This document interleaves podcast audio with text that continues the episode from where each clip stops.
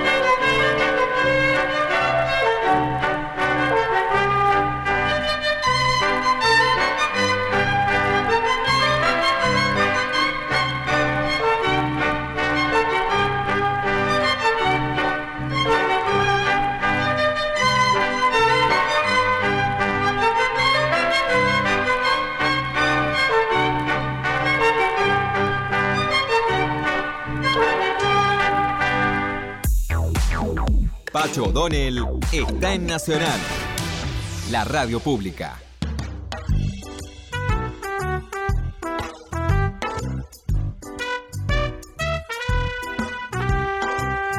Vamos a hablar de Blas Parera. Blas Parera Morel, conocido como Blas Parera. Había nacido en Murcia el 3 de febrero de 1776. Fue un músico y compositor español célebre por ser el compositor de la música de nuestro himno nacional. Vamos a recorrer algunos aspectos de su historia porque es un personaje bastante desconocido. Fue hijo de Ramón y Bernarda Morel, ambos catalanes. Nació el 3 de febrero de 1776 en Murcia, como dijimos. Eh, de niño, que no es específicamente un lugar de Cataluña, ¿no? Porque siempre se habló de Blas Parera como catalán, pero evidentemente era murciano. De niño fue a vivir a Mataró, junto con su familia, y formó parte de la capilla de música del Colegio de Santa Ana, en el que estudiaba. Emigró a América en 1793 y cuatro años más tarde, en 1797, eh, se, se fue a vivir a Buenos Aires donde trabajó como compositor. Y además fue el maestro de, música de las eh, personas, las mujeres, sobre todo de la alta sociedad porteña. En el año 1802 fue músico en la iglesia de San Francisco de Montevideo. Meses más tarde volvió a Buenos Aires, cruzó de nuevo el Río de la Plata y trabajó como profesor en el Colegio de Niños Expósitos y también de forma particular enseñando violín, piano y laúd. Fue organista en la Catedral Metropolitana de Buenos Aires y las iglesias de San Nicolás, San Ignacio y La Merced. Además dio conciertos como violinista, clavicordista y componiendo tonadillas. Fue director de orquesta en el Coliseo Provisional de Comedias de Buenos Aires, teatro que luego asumió se llamó Coliseo Argentino, Teatro Argentino Hoy simplemente es el Teatro Coliseo, desde su fundación hasta 1806. Participó en la defensa de Buenos Aires durante las invasiones inglesas de forma voluntaria, ¿no cierto?, integrando las milicias. El 14 de octubre de 1809, en la iglesia de San Nicolás de Bari, se casó con una de sus alumnas, Facunda del Rey. Era una huérfana de 15 años que vivía en el hogar de los niños expósitos, donde cantaban en el coro. Parera pidió permiso al rey para contraer matrimonio. En los siguientes cuatro años se le encargó la composición de un himno para las provincias unidas del sur. Luego de varios intentos concluyó en la Marcha Patriótica. Por su contribución musical se registra que recibió la suma de 200 pesos, una cantidad mm, bastante respetable para la época. En aquellos tiempos el himno, que se llamaba Marcha Patriótica porque, como hemos contado en otros programas, nuestros próceres disimulaban la intención independentista, entonces se suponía que no, teníamos un himno, no debíamos tener himno, sino que teníamos algo que fue llamado marcha patriótica. Se cantaba de continuo en los actos oficiales, en el teatro y hasta en las tertulias, es decir, en las reuniones en las casas privadas. Tenía una duración de 20 largos minutos hasta que se le truncaron estrofas.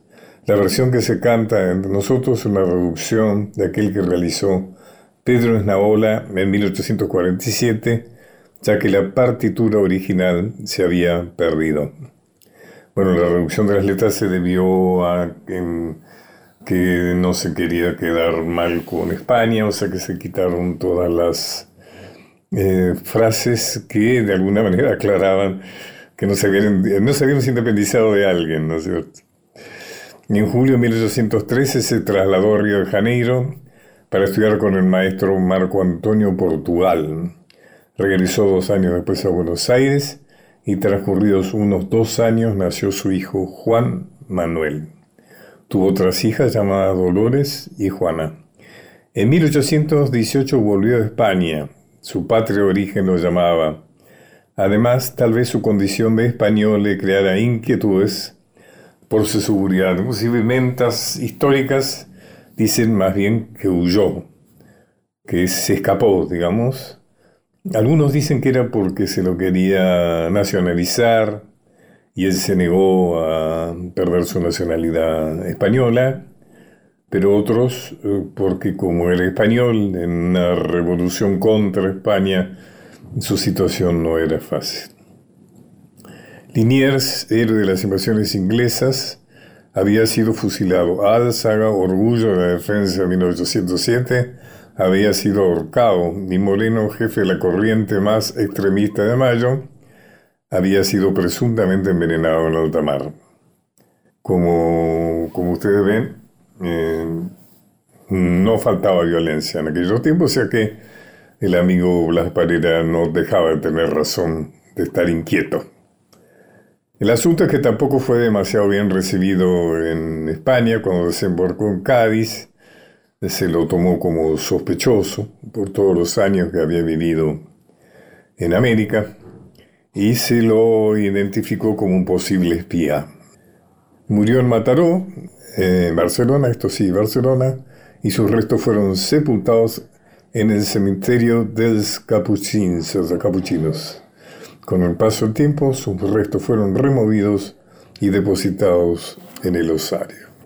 Bueno, esto ha sido hablar de Blas Parera. Blas Parera seguramente ha ejecutado Minué, ¿no es cierto?, en aquellos tiempos.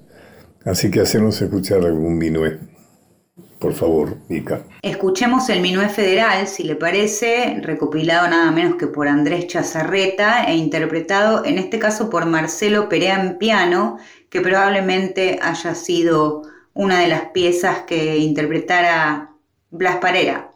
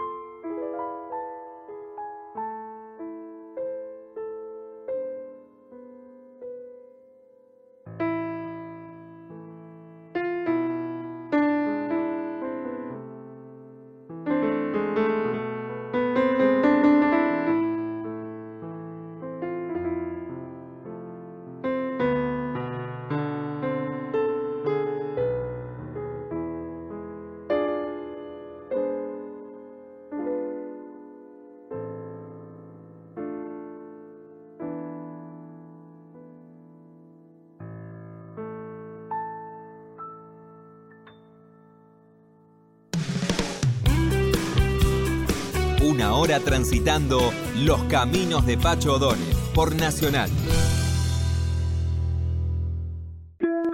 Continuamos con Los caminos de Pacho O'Donnell.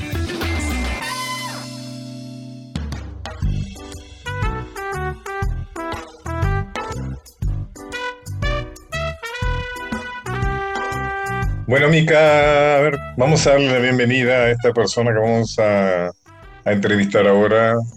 Haceme escuchar un área que a mí me emocionaba mucho cuando era chico, que era un Believe Dremo. Me acuerdo que me escuchaba mi abuela, Lucrecia, que era una apasionada de la ópera, y que muchas veces en momentos donde era una carríaca y cuando se violaba su estado, venía a vivir con nosotros y compartía la habitación y entonces ella siempre escuchaba eh, la radio, siempre escuchaba ópera. Y me acuerdo que a mí me emocionaba mucho esta Lucheva al estilo de Madame Butterfly. Así que bueno. ¿Cómo no, Pacho? Vamos por ese recuerdo de la abuela Lucrecia a escuchar un bel di Vedremo de Madame Butterfly, la ópera de Giacomo Puccini. En este caso la interpreta Angela Gheorghiu, una soprano rumana que la rompe. Bueno, muy bien.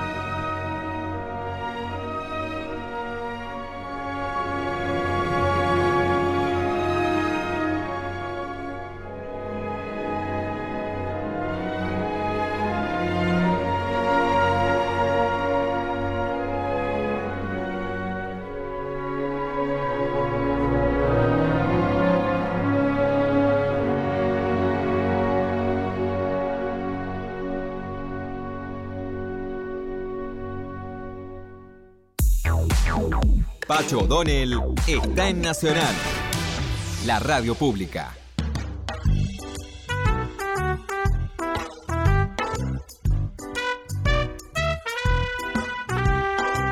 Bueno, y ahora vamos a conversar con María Victoria Alcaraz. ¿Cómo estás, María Victoria? ¿Cómo estás, Pacho? Muy bien, muy bien. Conocemos hace mucho tiempo, así que me voy a permitir tutearte, nos vamos a tutear. ¿Mm? Así es, hace mucho, mucho, mucho tiempo. Hace mucho que nos conocemos. María Victoria es la directora del Teatro Colón. Fíjense ustedes qué tarea. María Victoria es una persona con una larga trayectoria, a pesar de que es un joven, además, eh, realmente físicamente, además, es muy joven. Eh, una larga trayectoria en todo lo que tiene que ver administración de cultura. Inclusive te ha formado, ¿no es cierto?, en gestión cultural. Y ha tenido una acción que ha ido más allá de la Argentina. Has tenido muchas... Primero has dado conferencias, he estado mirando tu currículum, has dado conferencias en todo el mundo. No ha, sido, no ha habido ciudad donde no has dado una charla. Además has colaborado mucho en organismos y en circunstancias internacionales, ¿no? Así es. Por ejemplo, has trabajado en, en, en, temas culturales eh, en, Colombia, organización, por ejemplo, de, de, la cultura de Colombia, de Ecuador. O sea, has tenido una actividad muy intensa. Te felicito. Gracias. Pero vamos a hablar del Colón. El Colón, yo lo conozco, podría decirse que de adentro, porque yo fui el primer ministro de Cultura de la ciudad de Buenos Aires se llamaba secretario de Cultura en aquellos tiempos. Y entonces el Colón estuvo bajo mi área, que fue la transición del terrorismo de Estado a la democracia, ¿no? que tuvo alguna particularidad. Lo que sí este, sé es que la, administrar, dirigir el Colón no es tarea fácil. No es tarea fácil, no es una institución fácil. Y quiero, por eso quería preguntarte que no sé si eres conocer, porque realmente la gente no conoce el Colón por adentro. ¿no? Contame cuáles son las dificultades del Colón. ¿Por qué es difícil? Vos, vos has, eh, por ejemplo, vos has dirigido otros organismos culturales importantes como el Centro Cultural de San Martín, mi muy querido Centro Cultural de San Martín, hiciste en dos oportunidades. O sea que sabes la diferencia entre de administración, dirección, entre distintas instituciones culturales. Contame, ¿cómo es dirigir el Colón? El, Colón, la gran diferencia que tiene con respecto a, otros organismos de, la ciudad es eh, que es una institución de proyección internacional Mm. que se rige por estándares internacionales, con lo cual lo convierte en una institución única en nuestro país, eh, que, habla en otros idiomas. debemos ser el único organismo cultural del, del país que está atento a cuánto eh, cotiza la libra esterlina, el euro o el dólar, porque nuestros gastos, los derechos musicales, eh, el material, etcétera, etcétera, todo eso se paga en, otra moneda. Entonces, ahí ya tenemos una diferencia. Otra diferencia. Lo cual no es fácil en la Argentina por todas las oscilaciones y complicaciones de tipo financiero, ¿no? Ahí em, empiezan mis, eh, parte de mis desvelos nosotros pagamos en moneda extranjera y cobramos en pesos. Claro. Eh, la segunda cuestión, el Teatro Colón es un ente autárquico. Esta es una herramienta legal que le permite tener cierta libertad para cobrar, para pagar, que facilita las cosas, a diferencia de, de tu época, que por cierto es el momento en que yo, gracias a vos, ingresé al Ministerio de Cultura de la ciudad y ahí hice toda mi carrera profesional de gestora cultural en el ámbito público. Así que eh, también va mi agradecimiento. Autarquía quiere decir que el Colón tiene derecho a, hacer propio lo que se recauda por, por boletería, por ejemplo. Exactamente. O sea que no depende del dinero que le dé el ministerio, sino que tiene su propia administración. Es exactamente. El, la, la, en este momento la cuenta se conforma con toda la actividad artística y cultural que hace el teatro, la solventa con los propios ingresos que genera. O sea que es mucha plata. Es mucha plata. Y el aporte del gobierno de la ciudad, porque es un organismo eh, que depende del gobierno de la ciudad, son para mantener el edificio y para los recursos humanos. Y ahí va la tercera diferencia que tenemos. Tenemos un importante número de, em, de cuerpos estables. ¿Qué son los cuerpos estables? Son los artistas, gran parte de los artistas que eh, eh, participan en, la, en, la, programación.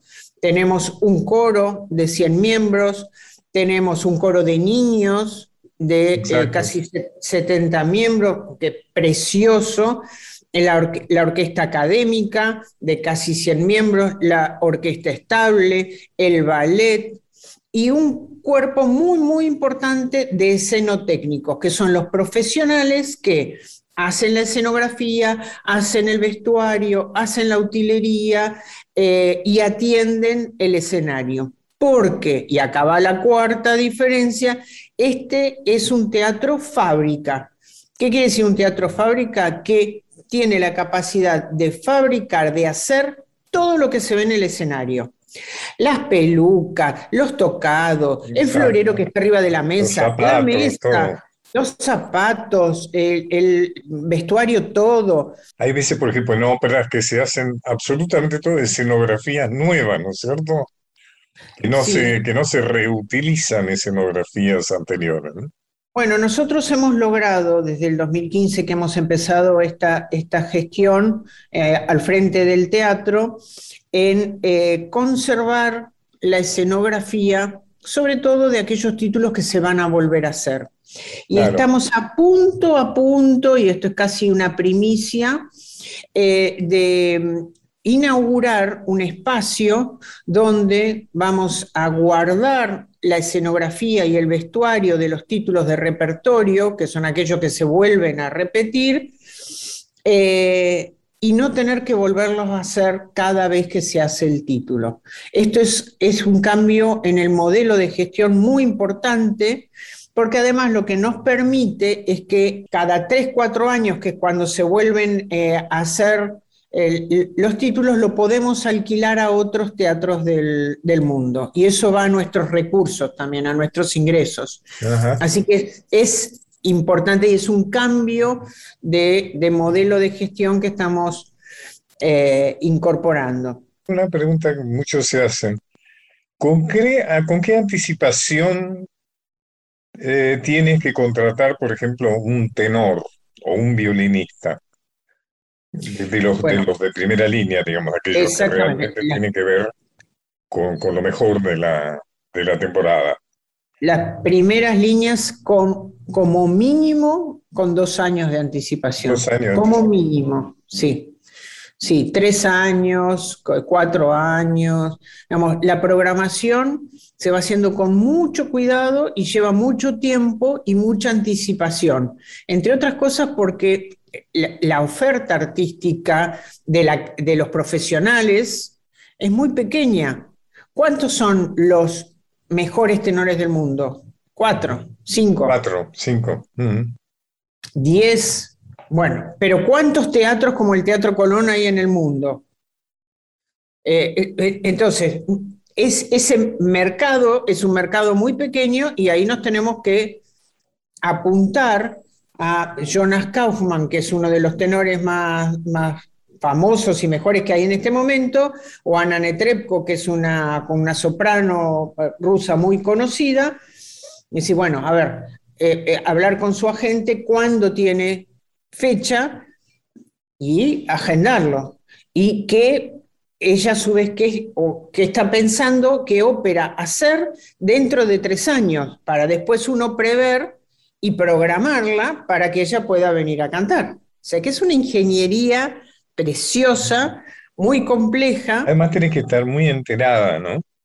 Sí. Tienes que estar muy enterada de las figuras que surgen, de, de, la de lo que hacen otros teatros, de las problemáticas de otros teatros, de cómo solucionan los problemas otros teatros. Así que eh, el, trabajo en red, digamos, el, trabajo de, de, cercanía con las otras casas de ópera para nosotros aquí en el fin del mundo, como digo siempre, es vital.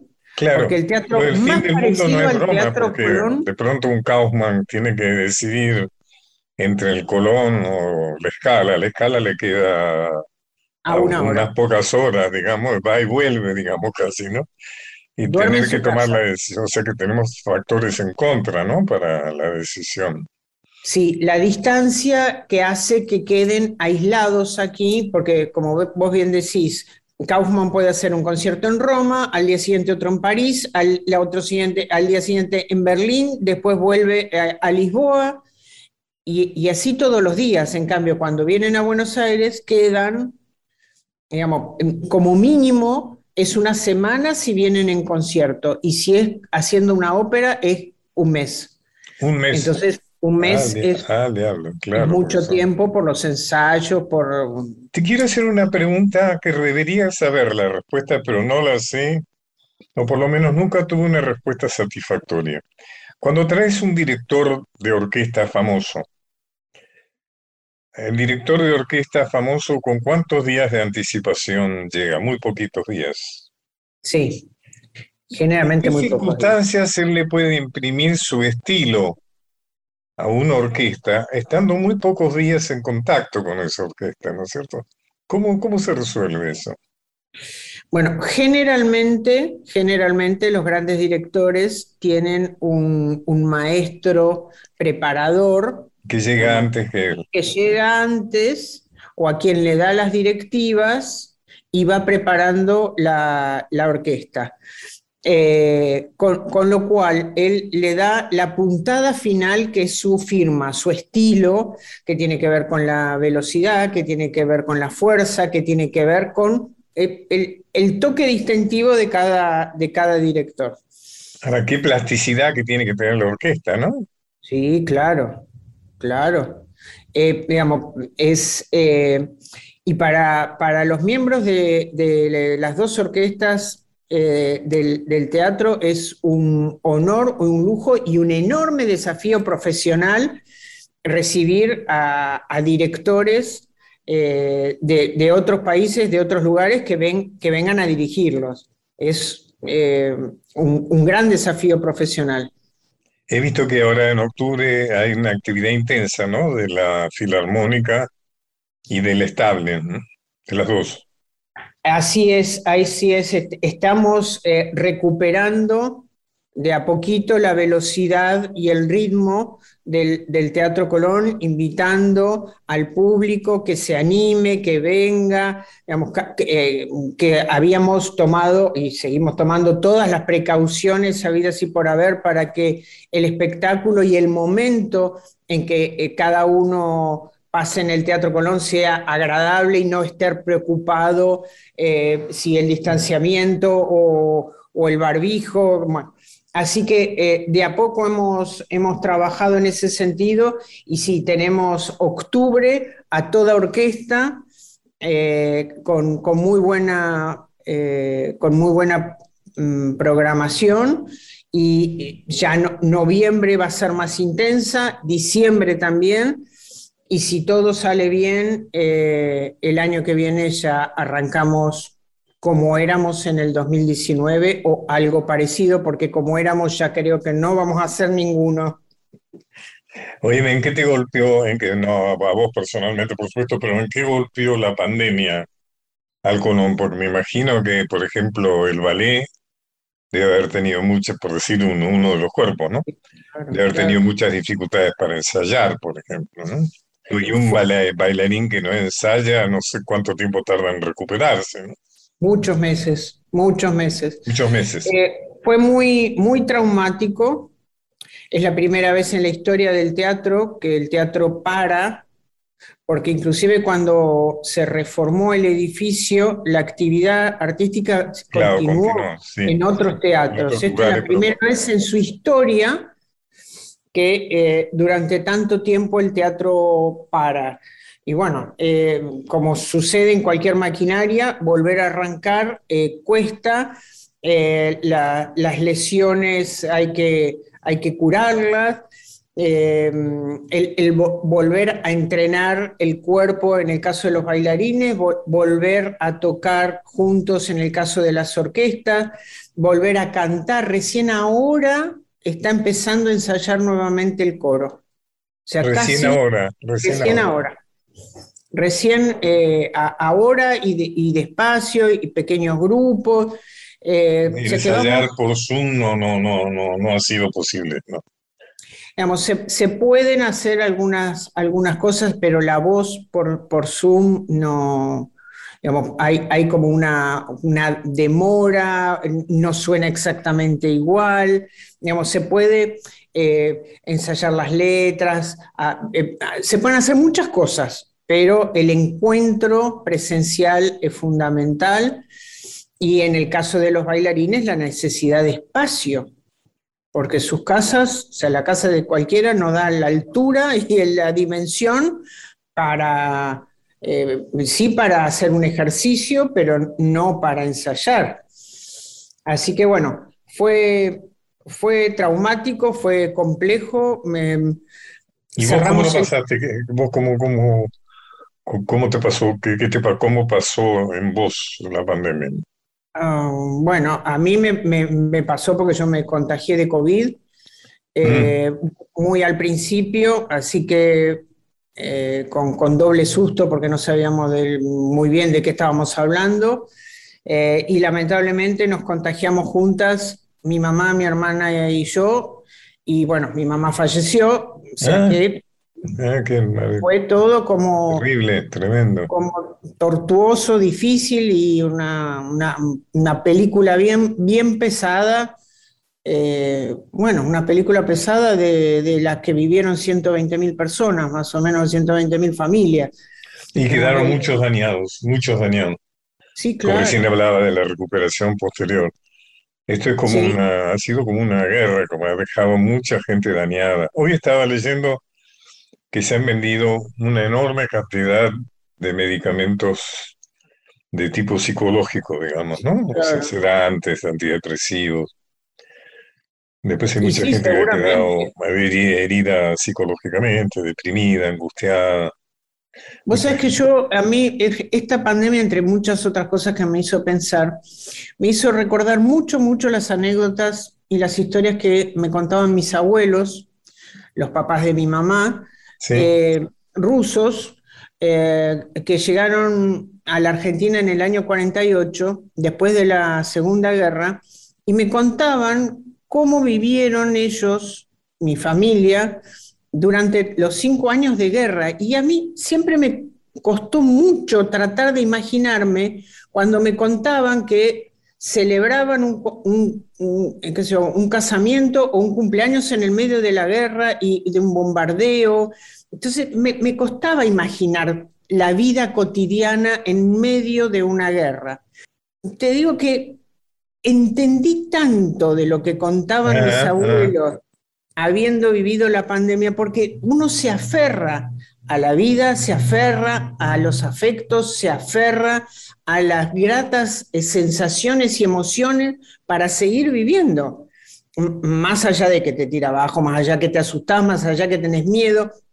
Pero yo entendí tanto, tanto a mis abuelos eh, y a mi mamá cuando me contaban cómo, llegaron de Rusia hasta acá, en, el medio de la, guerra, eh, que, me fue muy útil, me ayudó mucho, mucho, mucho a pensar el, día a día y cuando estábamos encerrados en casa y, pensar que abrir la puerta era abrir la puerta a, y que entrara la muerte y que nos llevara todo puesto, más o menos, esa era la sensación sobre todo al principio.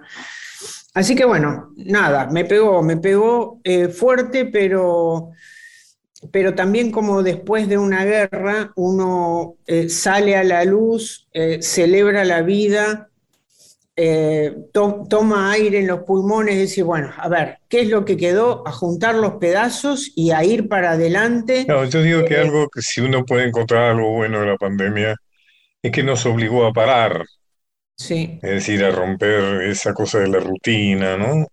Como si la vida fuera solamente pagar deudas, cuotas, y arreglar correr, artefactos correr. eléctricos. Hoy tú estás arreglando la heladera de acá. Te digo, es como si la vida se dilapida en esas cosas. Creo que esto en alguna medida podría o debería haber ayudado a pensar qué es lo que uno quiere por el resto de su vida, ¿no? ¿Qué es lo que uno quiere eh, sobre su propia vida? ¿Qué es lo que uno necesita para la, la- la- la- la propia vida? Porque además a todos nos pasó que empezamos a mirar alrededor nuestro, nuestras casas y decir, yo esto para qué lo guardo, para qué lo necesito. Y, y en cierta forma, eh, todos pusimos algún orden en la casa y nos despojamos de aquellas cosas que no necesitábamos. Y eso también es parte de el prepararse y el armarse para esta nueva eh, vida, para esta nueva etapa. Hablamos del deseo pa- para el futuro. ¿Qué es lo que, volviendo a tu, a tu función de directora, estoy hablando con María Victoria Alcaraz, soy Pacho Donel, María Victoria es la directora del Teatro Colón. ¿Qué te gustaría que sucediera de aquí en adelante con el Colón? Bueno, a mí lo que me gustaría mucho que el Colón siga creciendo eh, en, e- en el sentido de que cada vez está más cerca de cada uno de los argentinos. El Teatro Colón es una institución muy querida. Hemos hecho un, sinnúmero de encuestas cada año y realmente a mí me, emociona y me impacta el, grado de, orgullo y cariño que, que los argentinos tienen por el Teatro Colón, inclusive aquellos que no vinieron nunca. O sea, reconocer que tenemos decime, digámosle a la gente, ¿cuánto cuesta una entrada en Teatro Colón, por ejemplo, en el Paraíso, que es la más barata de todas? En este momento, unos un poquito menos de mil pesos. Mm. O sea, ¿qué es lo que pagás para ir menos de lo que pagás a cualquier espectáculo teatral y más? Sí, Porque un poco la, la imagen de excelencia por- por- de- de que tiene el Colón hace que la gente piense que es muy caro, que está reservado nada más que para una élite. Y, y que Bueno. se cohíbe, digamos, ¿no? Se cohíbe, le resulta inhibitorio la idea del Colón, ¿no? Creo que Porque sobre el, el Colón hay muchos prejuicios. Y Claro. trabajar sobre los prejuicios es algo que también es muy agradable para todos nosotros, digamos, porque hay, hay que trabajar sobre los prejuicios propios y los de los demás. Eh, el- sobre el Colón pesa que es una institución para una élite, que es cara, que hay que venir vestido de determinada manera, que hay que saber un- algo que Claro. solamente unos pocos saben, y nada de eso es así. Digamos, hay un porcentaje altísimo de la actividad del mismo nivel internacional de los que son con entrada paga, con entrada gratuita. Eh, hay eh, programas a eh, bajo costo. Hay muchísima, muchísima oferta. Hay que venir vestido exactamente igual que como uno quiere ir vestido a un espectáculo de la calle Corrientes. No hay que saber eso- nada, Eso nada. fue no algo, que eso, fue algo que impusimos. El primer director que yo designé en Teatro Colón fue Cecilio Madames, Madanes, sí. un hombre que venía más del teatro que de la música, pero que manejó muy bien esa Sí. circunstancia particular, que era la de pasar de la dictadura a, a la democracia. Y una de las cosas que impusimos fue la vestimenta común, la vestimenta de calle, ¿no? Claro. en su momento fue muy, muy criticado, muy, muy comentado, digamos. Bueno, a- Hay muchos eh, espectáculos infantiles también, eso es hay importante. muchos espectáculos para toda la familia, infantiles. Hemos creado inclusive algo que nos dio un placer enorme que se llamó el Colón para bebés. El Colón para bebés, ah, contanos. Para bebés, de los tres meses a los dos años es un ciclo por, por grupos, eh, eh, por la, la cantidad de, de- de- de meses, eh, que cada bebé puede invitar a su abuela, a su abuelo, a su tío, a su eh, hermano mayor, a quien quiera tiene que traer un adulto cada, cada bebé, eh, y trabajamos el tema de la estimulación temprana a través de la música, eh, las texturas, la, mm, los colores. un placer enorme y un cambio, una, eh, un descubrimiento en los bebés y en los adultos que traen los bebés maravilloso. Maravilloso. ¿Cómo es eso? ¿Cuándo es? ¿Cómo es eso? Bueno, ahora vamos a retomarlo el año que viene. Este año, por con las consecuencias de la pandemia, preferimos no hacer espectáculos infantiles. Para seguir la programación del Colón, ¿cómo se hace? ¿Se entra en la página web del Teatro Colón, www.teatrocolón.com.ar. Punto org. Punto org, tenés razón. Org punto, punto ar. Sí, ahí está toda la programación y no solamente Recomendame algún espectáculo para ir a ver pronto en lo que viene, en lo que viene del Colón. Lo que viene del Colón tenemos en eh, octubre conciertos de, de, todo, de todo tipo, de la estable, de la filarmónica, eh, vamos a tener algún concierto al aire libre en la Plaza Vaticano, aquí al lado del, teatro. En diciembre vamos a estar haciendo un concierto mm, al aire libre en Mar del Plata. Ah, qué ah, bueno. En Mar del Plata, el 29 de, diciembre. Estamos haciendo ahora en octubre aquí un ciclo de la Camerata eh, Bariloche. Eh, y bueno, tenemos las primeras presentaciones de eh, artistas internacionales, si todo, si todo va bien. Vamos a tener a, Olga Peritiepko, que va a estar viniendo, es una, cantante, eh, Constantín Orbelay con Cristín Opalais el 30 de octubre, también van a estar aquí. y mm, bueno, es cuestión de eh, entrar en la página. Es cuestión, de, entrar en la página y el 22 de diciembre vamos a estar terminando, casi terminando el año, con una misa criolla mm. eh, en la sala principal del, teatro, completa la misa criolla y va a, a cantarla Abel Pintos. Ah, estamos haciendo un mix de, eh, de, de, algo muy popular que tiene que ver con la época, que tiene que ver con, el momento y con un gran artista y un gran cantante muy querido por todos eh, y con quien... Además es una genialidad, ¿no? La misa creo ya. es una genialidad, Ariel Ramírez, una genialidad que se tocó todo el mundo. Además, cantar el pisto, en su momento lo cantó José Carrera, ¿no? Ha cantado tanto, tantos cantantes en todo el mundo, ¿no? Ha sido. Así es, así es, es una, María es una Victoria Alcaraz, ha sido un placer enorme charlar con vos. ¿eh? Me quedaron tantas cosas, no vamos a tener que volver a repetir porque quedaron muchas cosas por conversar. Te felicito. Porque yo empecé diciendo que dirigir el Teatro Colón no es nada fácil.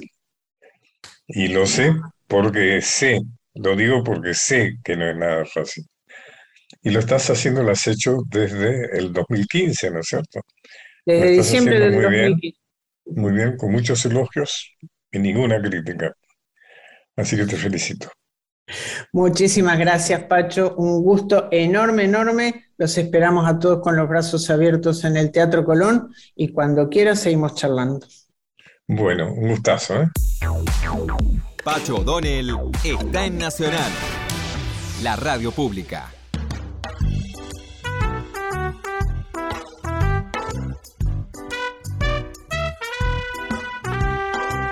Bueno, ha sido una entrevista interesante, una personalidad muy destacada de nuestra cultura. Y entonces, Mica, te voy a pedir que nos despidamos con algún tema, alguna obra o fragmento de obra de lo que podría llamar música sinfónica, eh, música culta, como mal se decía hasta no hacía mucho tiempo, suponiendo que el que no le gustaba esa música era incultos. Eh, algo que a vos te guste, algo, que a vos te guste mucho, que a vos te guste escuchar. Bueno, vamos por lo más popular de la música clásica, que es la ópera, ¿no? Son historias teatrales las que componen la ópera son grandes piezas que disfrutamos también quienes no tenemos un gran conocimiento de esa música culta como la referenciaban antes. Carmen es una ópera muy popular, por cierto, y la más popular de las sopranos es María Calas, así que nos vamos escuchando su versión de Habanera. Bueno, hasta el próximo viernes, muchas gracias. Sigan que después viene Felipe con su programa.